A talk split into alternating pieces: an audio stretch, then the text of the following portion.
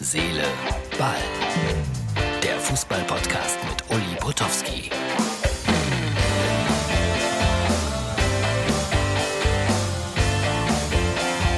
Wenn Ulis braune Pumajacke zum Einsatz kommt, dann weiß man eigentlich schon als äh, Stammhörer und äh, Stammzuschauer von Herz, Seele, Ball, es war Sonntag. Das ist die Ausgabe für Montag.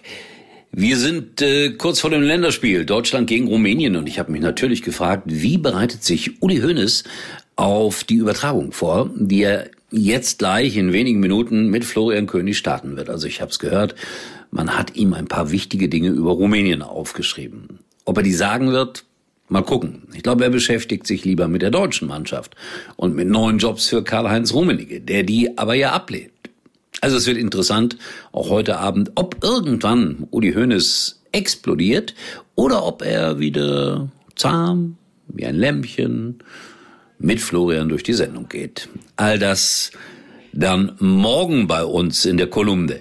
Äh, ganz spannend fand ich äh, bei Pro7 gestern Abend, ich habe da so ein bisschen rumgezeppt zwischen verschiedenen Programmen, bin natürlich bei der U21 Europameisterschaft in Czekeschverher in Ungarn hängen geblieben. Logisch, Deutschland spielte gegen die Niederlande. Es gab ein, ich fand, äh, akzeptables Ergebnis von 1 zu 1. Aber was äh, besonders faszinierend war bei dieser Begegnung irgendwann so um die 75. Minute herum, äh, bekam der Kommentator Matthias Stach sozusagen seinen Sohn eingewechselt, der ja bei Kräuter Fürth spielt. Und das ist ja so eine Situation, das habe ich mir immer so vorgestellt. Wie wäre das, wenn mein Sohn eingewechselt werden würde und ich wäre der Live-Reporter? Also der Matthias hat das ganz clever gemacht, so nach dem Motto, Junge, mach mir keinen Kummer, blamier mich nicht und hat dann versucht, äh, ganz normal weiter zu kommentieren, was er auch gemacht hat, obwohl jeder, der ein bisschen Empathie in sich spürt, gemerkt hat, da geht's ab mit dem Matthias Stach. Und ich konnte das so gut nachempfinden. Oh, Benny, mein Sohn, wenn der mal Fußball-Nationalspieler geworden wäre. Bei dem war das so, dass ich den mitgenommen habe zu einem Schalke-Spiel. Der war fünf oder sechs Jahre alt. Und er malte dann die Rückseiten der Mannschaftsaufstellungen voll mit äh, Dinosaurier ja, da habe ich geahnt, das wird nix. Der Junge hat sich auch nie, nie, nie im Leben für Fußball interessiert. Muss jetzt aber sagen, er hat nicht meine Gene. Ja, weil ich ihn adoptiert habe, was ja die Liebe zum Jungen nicht schmälert. Aber wie gesagt, mit Fußball bis heute nix. Und jetzt ist er 33. Aber ich habe einen Enkelsohn. Und der verspricht eigentlich eine ganz große Karriere im Fußball zu machen. Der ist jetzt äh, sechs Jahre alt und hat schon das eine oder andere Tor geschossen. Und manchmal spielt er Torwart. Und manchmal will er Manuel Neuer werden und manchmal Lewandowski. Und alle meine Versuche, ihn irgendwie auf Schalke zu trimmen, scheitern daran, dass sein Vater Fan des ersten FC Köln ist. Schreckliche familiäre Verhältnisse. Fällt mir alles nur gerade so ein. Ja, dann natürlich für heute, äh, wie immer, Sonntags Doppelpass geguckt und äh, Christoph Daum war als Gast da.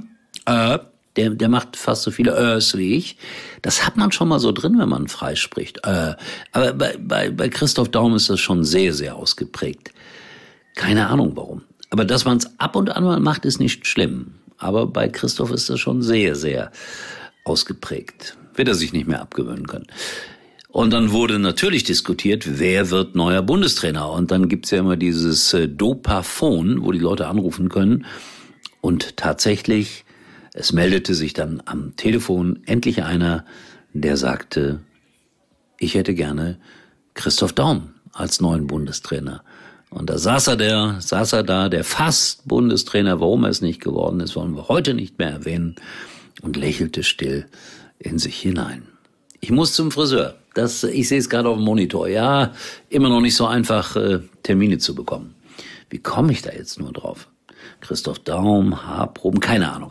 Äh, Formel 1 habe ich heute geguckt, bin sonst eigentlich nicht so der ganz große Formel 1 Zuschauer, aber da wir ja keine Bundesliga hatten, habe ich mir den Auftakt bei den Kollegen von Sky angeschaut. Hamilton gewann, Verstappen wurde Zweiter, das war verhältnismäßig spannend.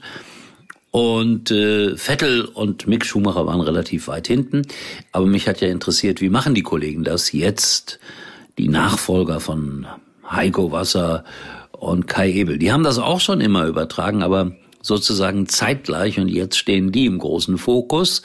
Ich finde, dass sie das sehr gut gemacht haben. Ralf Schumacher, Peter Hardenacker, Hardenacke, äh, das war alles prima, wie das da vonstatten gegangen ist. So, ich, ich, stocke ein bisschen, weil auf meinem Monitor meinem Handy gehen lauter Nachrichten ein und das irritiert mich. So, äh, mehr Irritation dann morgen und äh, ja, wir werden über Deutschland gegen Rumänien sprechen, ist ja klar. Und über Uli Hoeneß. Wie ich immer zu sagen kriege, erstaunlicherweise. Tschüss, bis morgen. Uli war übrigens mal Nummer 1 in der Hitparade. Eigentlich können Sie jetzt abschalten.